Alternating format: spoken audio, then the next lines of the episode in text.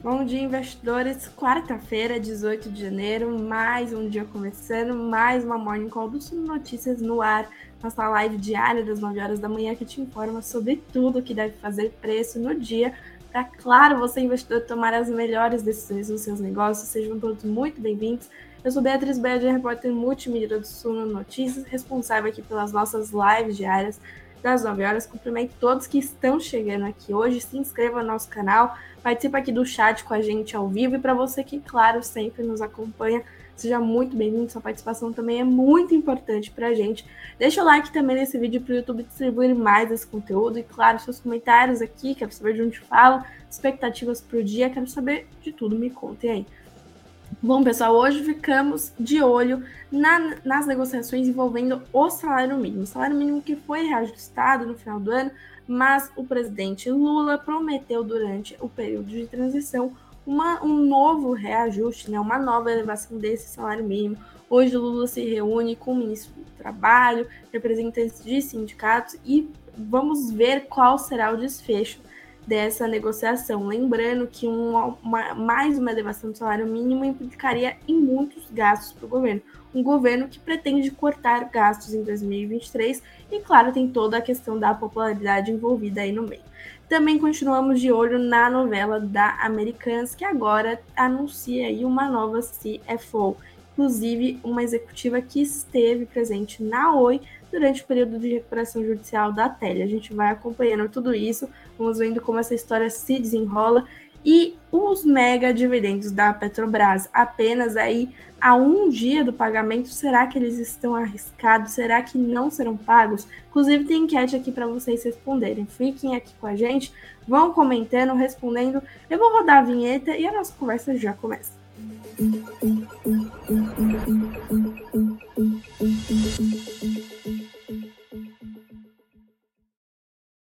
Bom dia, investidores, sejam todos muito bem-vindos. Mais uma Morning Call do Notícias no ar, começando, deixando aqui meu bom dia para todos que deram aqui. Bom dia, Marco, Rafael, Giovanni, obrigada pelo like de vocês. Bom dia para minha mãe, para o Maicon, para o Eduardo, para o Lima, para o César.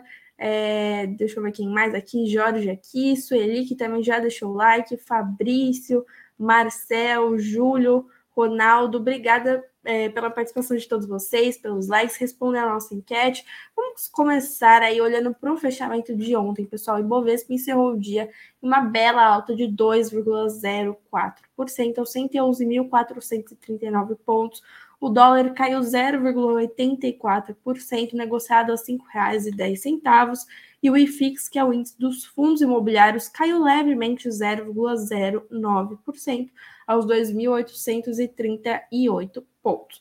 Bom, hoje a gente começa a nossa conversa olhando para todas essas negociações e discussões envolvendo o salário mínimo, né? Será que vai haver um novo reajuste e uma elevação do salário mínimo? Coloca a matéria aqui já na tela para a gente entender toda essa questão e como tem a ver com Lula, com Haddad, com a ala política, com a ala econômica, com toda a base do presidente, né?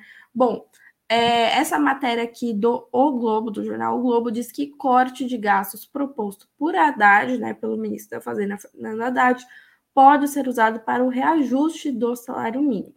É, Fernando Haddad anunciou aí um pacote de medidas que ele diz que não é para chamar de pacote, mas a gente chama porque é a palavra mais fácil para ser usada nesse momento. Pacote de medidas apresentado aí semana passada por Fernando Haddad pode ser usado para é, que o governo suba o salário mínimo deste ano para R$ 1.320. Hoje está em R$ 1.302. A equipe do presidente Lula prometeu isso durante o período de transição no final do ano passado. Lembrando aí que o governo preza bastante pela sua popularidade, é por isso aí que é, essa questão está é, sendo um impasse para o governo Lula, né? Os cálculos apontam um impacto muito maior do que o previsto. Mesmo a base de Lula está se encontrando dividida sobre o que fazer, né? O aumento do valor do salário mínimo é defendido mais pela ala política, claro, do governo, especialmente por ministros que ocupam aí o Palácio do Planalto. A avaliação desses ministros é que o Lula precisa cumprir a promessa, claro, da transição e que seria um baque na sua popularidade logo no início, né, do governo, da posse, é, o que não pegaria bem ao longo aí desses próximos quatro anos. A gente pensa também, sempre considera que Lula foi eleito, mas a eleição foi bem acirrada. Portanto, a gente já sabe que tem uma grande rejeição envolvendo o governo do presidente Lula. Né? Lula não quer queimar nenhuma ficha agora logo no começo, busca aí uma solução para isso, e a saída que está sendo avaliada no momento dentro do governo é usar parte da economia desse corte de despesas proposto por Haddad para o reajuste do salário mínimo. O corte proposto é de 50 bilhões de reais naqueles esforços do ministro da Fazenda, Fernando Haddad, para diminuir o déficit, né, que é previsto em 231 bilhões de reais neste ano, para um superávit, né, de 11 bilhões de reais. Então, a gente é, vê o governo se articulando entre si, né, para tentar aproveitar, achar saídas aí no começo. Temos uma dificuldade nessa questão também, além da proposta de corte de gastos e o, o, o gasto maior que o governo teria com o reajuste desse salário mínimo, né? Número de, é, de aposentados no INSS aumentou desde o segundo semestre do ano passado. Agora, com a PEC da transição, que foi aprovada no final do ano passado, é, foi permitido aí ampliar os gastos em 168 bilhões de reais neste ano e ficou reservado um valor desses 168 de 6,8 bilhões de reais para o aumento real do salário mínimo. No entanto, o valor essa é, para esse reajuste, com o aumento dos aposentados e tudo mais, seria de 7,7 bilhões de reais. Ah, é pouquinho, é pouquinho, mas é em bilhões, né, pessoal? A gente sabe o impacto disso.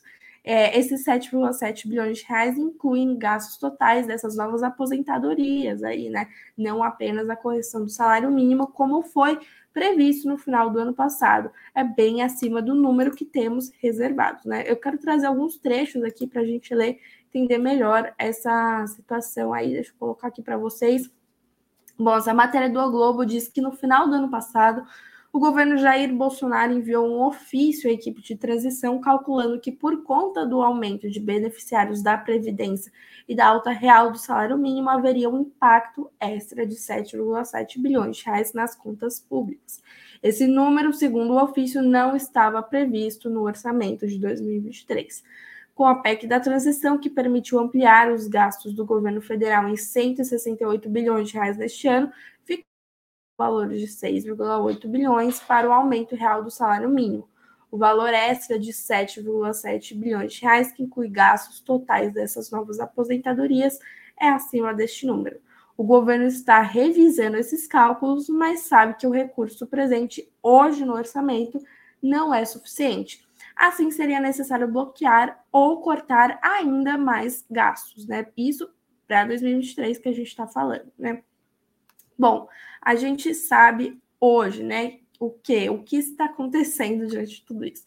O ministro da Fazenda, Fernando Haddad, disse ontem à noite que a decisão sobre o aumento do salário mínimo cabe ao governo que será tomada após as negociações com centrais sindicais. Hoje essas negociações ocorrem lá em Brasília, né? O Fernando Haddad mostra aqui que sua autoridade não é superior à do governo como um total, principalmente, né, sobre a figura do presidente Lula. Quem dá a cartada final, a gente sabe, é o Lula. A gente já viu aí alguns bate-cabeças dos ministros, depois é, vai outro é, desmentir o que foi dito.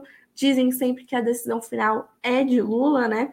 E hoje em Brasília ocorre aí, é, será realizada agora às 10 da manhã, uma mesa de negociação para debater esse tema, esse reajuste do salário mínimo, com a participação do ministro do Trabalho, Luiz Marinho, representantes sindicais, o Gabriel Galípolo, que é o número dois da economia, enquanto o Haddad, enquanto né, o Haddad está indo lá no Fórum Econômico de Davos, e o próprio Lula vai participar desse encontro também. Essas centrais dos sindicatos né, pressionam para que pelo menos o salário mínimo prevaleça em R$ 1.320 neste ano, está em R$ 1.302 atualmente. E o Haddad, mais uma vez, diz que esse grupo, né, essa, esse encontro, esses representantes, mais os ministros e o próprio Lula vão definir o valor mínimo para este ano, 2023, e os próximos quatro anos também, né? Bom, é, o Haddad disse: este ano já tivemos um ganho real de 1,4%. É a primeira vez desde 2019 que tivemos um ganho acima da inflação e nós vamos abrir com as centrais uma negociação para estabelecer um marco. Ele disse é, e uma fonte do governo também disse ao jornal, Valor Econômico que o, o salário mínimo segue em R$ 1.302 por enquanto e que há uma dificuldade em elevá-lo sem reajustar também a tabela do imposto de renda, já que muitos trabalhadores seriam excluídos da faixa de isenção e passariam a pagar o tributo ou seja, muitas questões burocráticas aí envolvendo esse reajuste do salário mínimo, não apenas a questão econômica. Hoje o mercado vai acompanhando essa negociação lá em Brasília de Lula com o ministro do Trabalho, o secretário aí da Fazenda, os líderes dos sindicatos, a gente vai acompanhando também e vamos vendo também toda essa questão que vai envolver mais gastos se for aprovada, se o governo aprovar em prol da popularidade, né? É, lembrando que Lula está no começo do governo, tem muito questionamento aí, muitas é, solicitações né, de provas de confiança sobre a questão fiscal. Governo do PT, de esquerda, Lula, é um governo conhecido por gastar bastante, né? Portanto, a gente vê aí um ano que é previsto um corte de gastos, uma PEC da transição já aprovada que prevê alguns gastos a mais, então traz uma confiança, mas mesmo assim, o ministro da Fazenda quer cortar gastos, e agora aí as é, promessas campanha, da campanha, do período de transição vindo à tona, precisando ser cumpridas, e o governo achando aí, encontrando dificuldades para achar um caminho e conseguir cumpri-las de fato. A gente vai acompanhando todas essas negociações hoje, vamos vendo como o mercado vai reagir também. Bom, quero trazer agora para nossa questão aí, que é que vem à tona desde a semana passada, a novela da Americanas, né? Toda hora a gente tem novelas aí das nossas empresas. Americanas, a sua novela tem um novo capítulo todos os dias. A gente sabe muito bem, né? Investidores todo dia de olho na Americanas, porque a história vai se desenrolando e tomando aí novas proporções. Bom, por enquanto a gente tem aí a contratação da Camille Faria, a nova CEO da Americanas, que até então é CFO, aliás, CEO não, perdão, CFO da Americanas, que até então é CFO da TIM, né? É, Americanas, lembrando, rele, re, oh revelou, perdão, inconsistências é, contábeis, né, estimadas em 20 bilhões de reais nos lançamentos pelos últimos anos, em seus balanços, em suas contas. Essa dívida hoje já está prevista em 40 bilhões de reais. Não se sabe muito bem se é, é, se é apenas essa dívida encontrada, que foi de 20 bilhões, que virou 40 bilhões, ou se é, é a dívida total que a Americanas já tinha mais os 20 bilhões. Tudo isso não foi muito bem explicado ainda pela companhia, mas a gente já vê americanas tomando, né, é, atitudes para tentar conter essa situação. É uma situação que a gente não tem a menor ideia se vai ser contida, se vai resultar em recuperação judicial, em falência, no fechamento de lojas, demissões. O que a gente sabe é que há muita pressão pelos bancos a quem a Americanas deve para suspender a execução de dívidas, né? Para ter logo esse vencimento das dívidas. Os bancos até aceitaram rolar as dívidas, mas já estão cobrando algumas parcelas. Há também muita pressão sobre os acionistas de referência, que são os homens mais ricos do Brasil, e a urgência da capitalização da empresa, né? De injeção de dinheiro na Americanas para rolar de fato esse pagamento de dívidas. O Americanas contratou ontem, anunciou a Camille Faria, CFO da TIM até então. Segundo o pipeline do Valor Econômico, a Camille era já um dos nomes indicados por Sérgio Real, o até então CEO da companhia que saiu, né, anunciou a renúncia ao cargo na quarta-feira passada, há uma semana, à noite, começou todo esse caos, o nosso mundo caiu aqui também, investidores. Bom, a executiva Camille Faria tem uma longa experiência já no mercado financeiro, passou por instituições como o Bradesco BBI, o Bank of America, o Morgan Stanley, e pode ter sido justamente a atuação da Camille Faria na Oi durante o período de recuperação judicial que despertou a atenção da Americanas nesse momento, né? Na Oi, a Camille Faria foi contratada como CFO também em outubro de 2019 e viveu a experiência da recuperação judicial.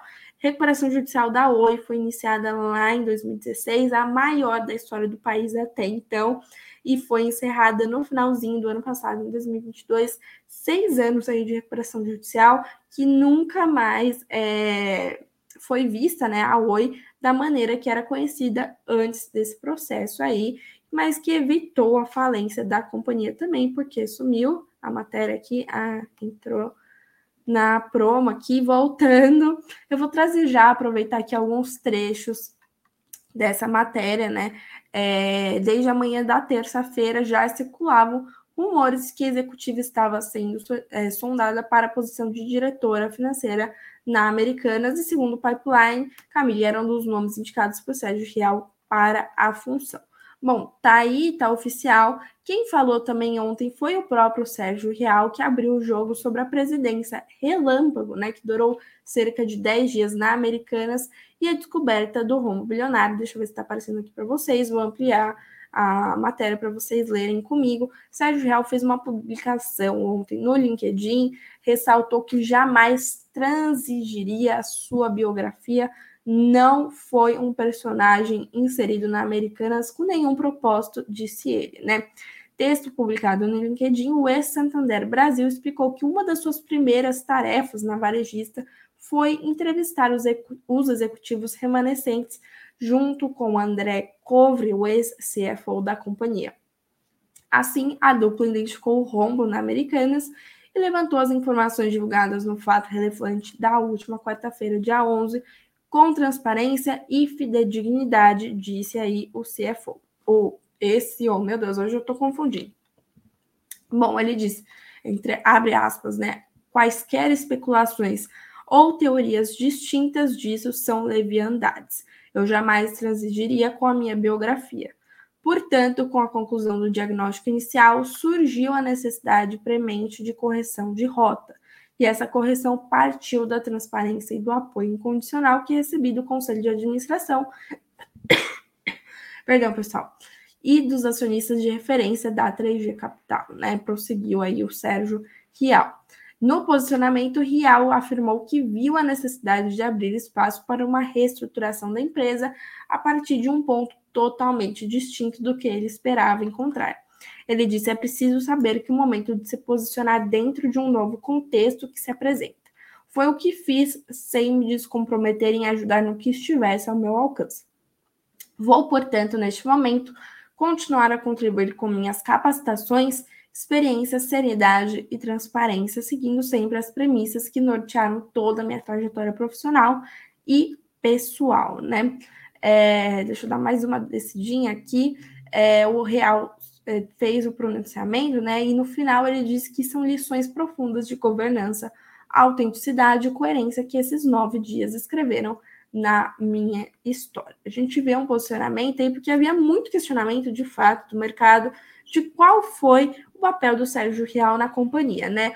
É, um executivo que era super cotado, super esperado pelo mercado financeiro para o comando da Americanas, principalmente para inserir mais a varejista no setor financeiro, para corrigir quaisquer problemas. Passou apenas 9, 10 dias na companhia e identificou aí um rombo bilionário de 20 bilhões de reais e logo já saiu da companhia e falaram: bom, mas por quê, né? Por que, que ele entrou? Para ficar? Foi para identificar e denunciar isso? O que aconteceu? Tem muitas é, questões do mercado financeiro, muitos questionamentos. A CVM mesmo, a autoridade aí é, da Bolsa de Valores, a Comissão de Valores Imobiliários. É, vou dar uma tossidinha um segundo. Perdão, pessoal. Bom, retomando, a própria CVM já abriu três, quatro processos para investigar toda essa questão envolvendo americanas. O Real, querendo, claro, é, proteger a sua figura, a sua credibilidade, se manifestou Bom, ainda nessa questão da Americanas, vou trazer mais algumas matérias aqui para a gente entender os novos capítulos, os novos rumos que a empresa toma. O Bradesco tem exposição pequena em Americanas e não requer preocupação, disse aí o Trabuco. Será que é mesmo? Bom, Luiz Carlos Trabuco, presidente do Conselho de Administração do Bradesco, afirmou que a exposição do banco é pequena e não requer preocupação na lista de credores da Americanas, a varejista que vive o período de tormenta agora.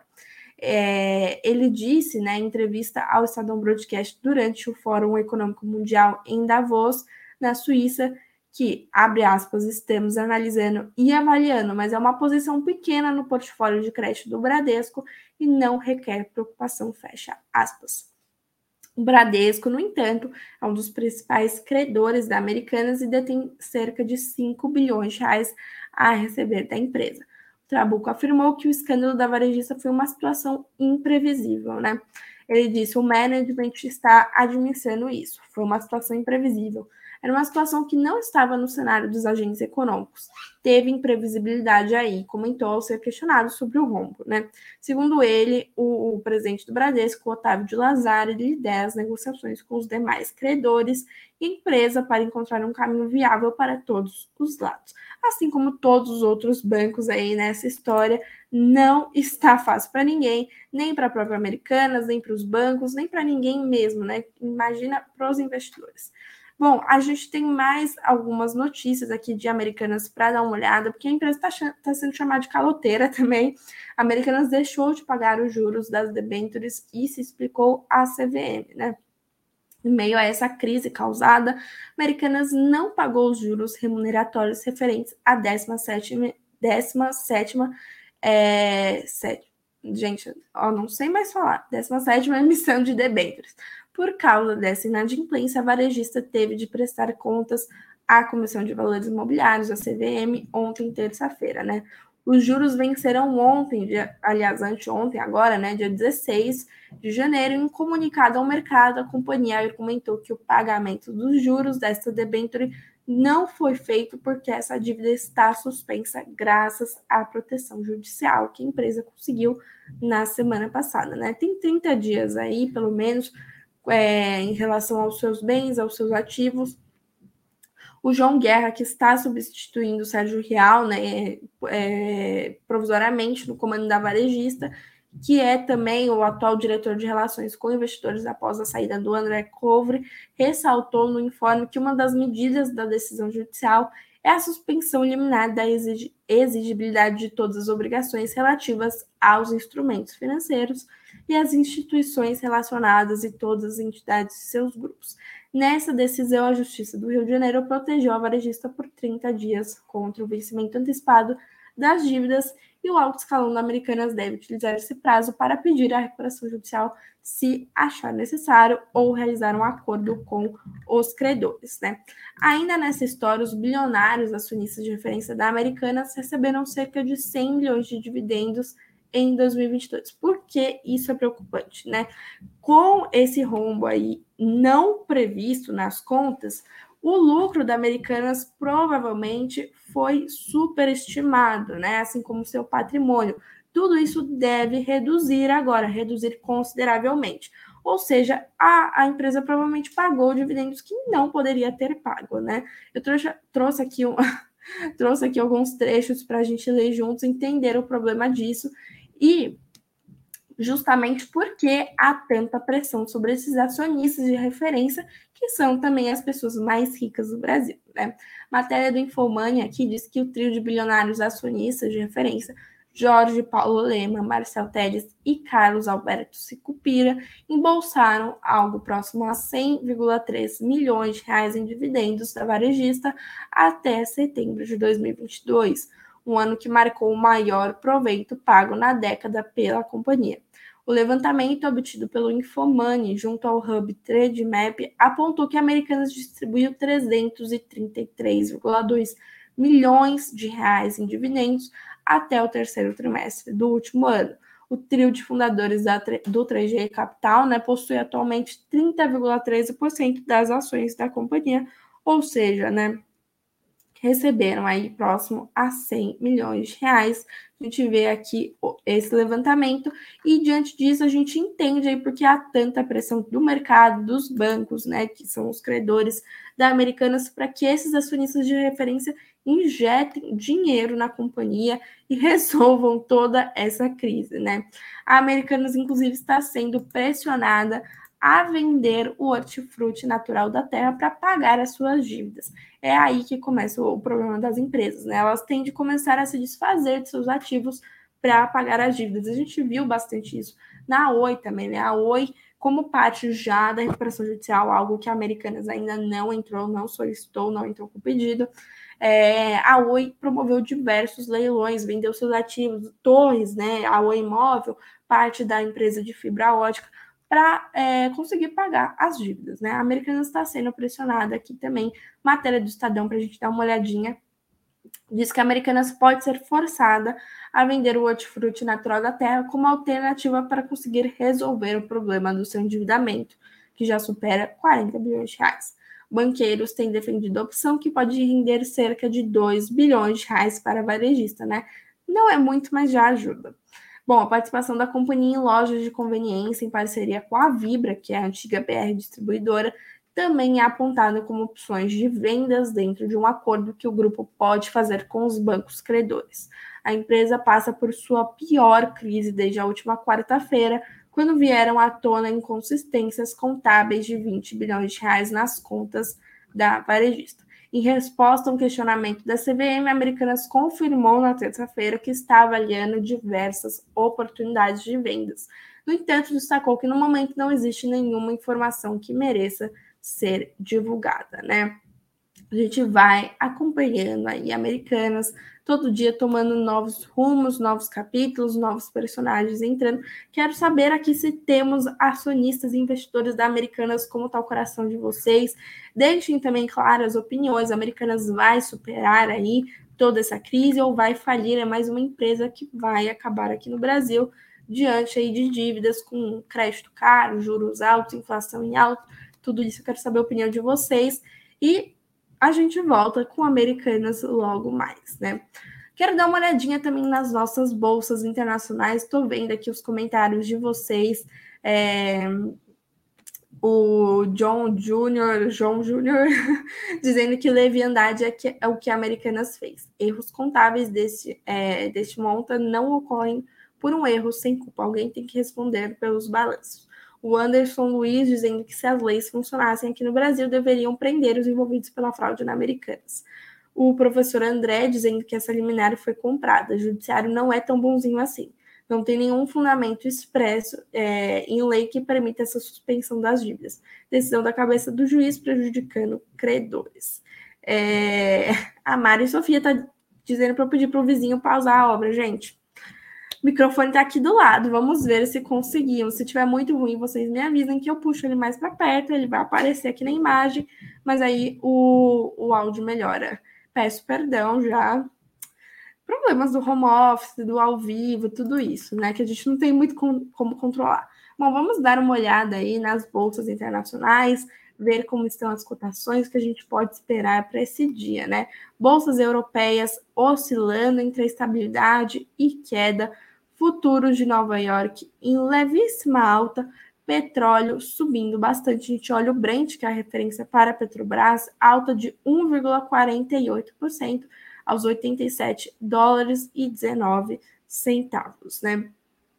Bom, as bolsas internacionais estão mostrando um fôlego limitado nessa manhã diante de diversos indicadores que serão divulgados hoje lá nos Estados Unidos, discursos também de membros do Federal Reserve, que é o Banco Central norte-americano, né? Fraqueza dos futuros de Nova York pode limitar os ganhos do Ibovespa. Aqui a gente vai ficando de olho. Tem divulgação também de livro bege, né? Com a, a, as projeções para a economia, é, segundo a, as autoridades aí. É, do Federal Reserve dos Estados Unidos. Temos também divulgação de indicador já CPI final da zona do euro. CPI, inflação ao consumidor aí como se fosse nosso IPCA, né? Bom, índice de preço ao consumidor da zona do euro desacelerou para 9,2% em dezembro, em relação ao mesmo mês de 2021, segundo dados finais divulgados é, hoje, quarta-feira. Na comparação mensal, os preços caíram 0,4% e o dado aponta para desaceleração, uma vez que a inflação em novembro estava em 10,1%. Foi de 10,1% para 9,2%. Já em dezembro de 2021, a taxa anualizada foi de 5%. Resultado vem em linha com as estimativas do mercado e com o dado preliminar divulgado no início do ano. consenso definitivo apontava para uma inflação de 9,2%, e no mês a queda veio um pouco mais forte do que o esperado. Nesse caso, tanto as projeções como a estimativa era de menos 0,3%. Para a União Europeia como todo, o CPI ficou em 10,4% em dezembro, em relação a 11,1% em novembro. Já o núcleo da inflação, que exclui preços mais voláteis, como de energia e alimentos, bebidas e fumo, ficou em mais 0,6% na leitura mensal e alta de 5,2% na anual, mais alto que isso, 5% de outubro e novembro. Vamos acompanhando aí. Hoje os ganhos no exterior devem ser limitados aí, porque tem muitos outros dados a serem divulgados, né? Bom, Marcos dizendo aqui que essa semana está cheia de notícias que podem mudar o rumo da nossa carteira. Vamos acompanhar de perto, é isso aí. Inclusive, votem aqui na nossa enquete, tem perguntas sobre Petrobras. Petrobras, inclusive, que eu já vou falar agora. Vamos dar uma olhada aí na Petrobras. Quero saber quem investe Petrobras, quem pensa em investir, quem não quer nem nem ver, nem ver perto, nem longe, nem nada. Não quer nem saber. Bom, deixa eu colocar aqui na tela aqui para vocês acompanharem comigo. A Petrobras superou em 3,2% a meta total de produção em 2022. Matéria do Suno Notícias aqui, que diz que, segundo o comunicado divulgado ontem, a estatal teve uma produção total de 2,6 milhões de barris de óleo equivalente por dia, sendo que a meta era de 2,6, né? Apenas. Foi um pouquinho mais de 2,6, 2,684 meta apenas de 2,6%, que representa uma superação de 3,2%. Na garganta aqui pedindo socorro já. Bom, junto a isso, ainda de acordo com os resultados divulgados pela Petrobras, a meta de produção comercial também ficou acima do esperado. Ao todo foram 2,3 milhões né, de barris por dia aí. Perdão, pessoal, o que representa 2,7% a mais do que a meta. Também acima da meta, a produção de óleo da Petrobras, que ficou em 2,1 milhões de barris por dia, né? 2,6% a... perdão, a mais em relação aos 2,1 milhões estipulados. Tem mais uma notícia de Petrobras aqui é que vocês querem saber sobre os dividendos, mas deixa eu tomar um golinho de água aqui. Obrigada, pessoal. Bom, Mega dividendos da Petrobras, será que serão cancelados? Vocês estavam é, esperando receber amanhã o pagamento? Vamos entender, né? Um ex-diretor da Petrobras está acionando o Tribunal de Contas da União para bloquear esse pagamento. O que vocês acham disso? Bom, matéria do Sul Notícias aqui diz que há dois dias do pagamento da segunda parcela dos mega dividendos da Petrobras, a novela sobre a distribuição dos proventos ganha um novo capítulo. Ontem, né, nessa terça-feira, o jornal O Globo revelou que o ex-diretor de exploração e produção Guilherme Estrela acionou o Tribunal de Contas da União para bloquear o pagamento de 21,99 bilhões de reais aos acionistas, procurada pelo Sul Notícias, a estatal não retornou o contato. Conforme noticiado pelo jornal O Globo, o pedido foi inicialmente negado pelo ministro Augusto Nardes, que pediu informações à companhia e posteriormente se afastou do tribunal. Agora, o ex-diretor da Petrobras cobra que o presidente do TCU, Bruno Dantas, tome uma medida. Na ação protocolada, o geólogo, que foi um dos responsáveis pelo descobrimento de poços de petróleo do pré-sal, afirma que a distribuição dos dividendos extraordinários é totalmente atípica. Além disso, ele afirma que é desproporcionalmente maior que as distribuições de dividendos feitas por todas as grandes petroleiras do mundo, qual é a opinião de vocês? Voltem aqui na nossa enquete também. A gente vai acompanhando isso, até porque essa notícia é negativa para as ações da Petrobras, né? Em meio também, perdão, às incertezas sobre a política de pagamento de dividendos pela estatal pelos próximos quatro anos do governo Lula, né? Embora a alta do petróleo hoje que a gente viu, petróleo Brent, que é a referência da Petrobras no exterior, possa amenizar as perdas da Petrobras na sessão de hoje, quarta-feira. Bom, a Petrobras ela lidera a lista de 22 ações que devem pagar os maiores dividendos deste ano, de 2023, segundo o levantamento do Trade Map, né? Por outro lado, analistas né, entendem que mesmo que os dividendos da Petrobras sejam reduzidos no novo governo e a diretoria da empresa, né, o dividend yield que determina o quanto uma ação paga de dividendos em relação ao preço pago pelo acionista pela cota, deve continuar atrativo. Disseram que não seria nenhum absurdo esperar um dividend yield de 20% neste ano para a Petrobras, o que a já colocaria como a maior da bolsa, né? O maior dividend yield da bolsa. Quem disse isso foi o analista Leonardo Piovesa. Bom, comentem aí se vocês investem em Petrobras. Estou lendo aqui os comentários de vocês, judiando de mim aqui, falando que eu fui tentar inventar palavras, que eu tô piganhando por conta do tabaco, coisa feia, gente. Bom, é, obrigada, Luiz, pela dica. O Marcelo disse que já recebeu dividendos na segunda-feira. Bom dia para o Fernando também. Bom, eu vou colocar nossa música, quero ver o resultado da nossa enquete. A gente vai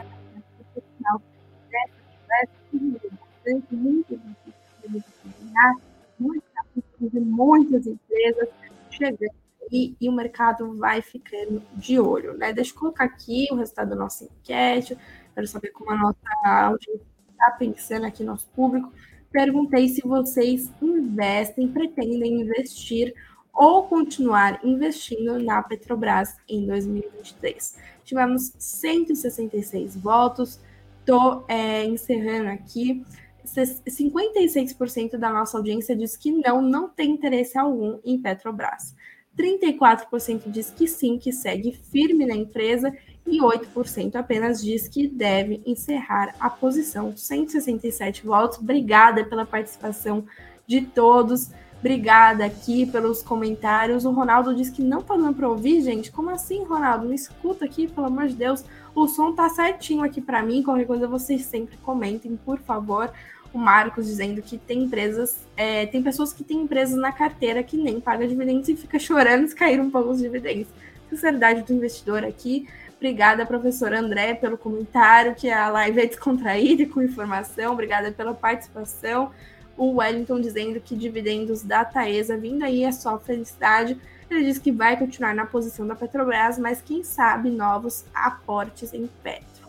É, Obrigada, Ronaldo, pelo seu comentário. O Robson dizendo que vai comprar Petrobras. E o Marcos dizendo é, que que é? O pessoal gosta da Oi, Bia. Eles gostam da Oi, gente. É verdade, né? Oi nem paga dividendos, paga nada. Bom, pessoal, eu vou encerrando aqui antes que minha voz vá embora de uma vez. Muito obrigada pela participação. Vocês, por favor, continuem lá com a gente no sono.com.br barra notícias. O site está sendo atualizado o dia inteirinho aí, a equipe trabalhando em empresa em peso, em peso para trazer as melhores informações em tempo real para vocês. 19 horas, vocês sabem, tem mais live. Greg volta com o fechamento do dia, os destaques aí. E amanhã, às 9 horas da manhã, eu estou de volta com mais uma Morning Call. Uma ótima quarta-feira para todos, bons negócios hoje e até amanhã.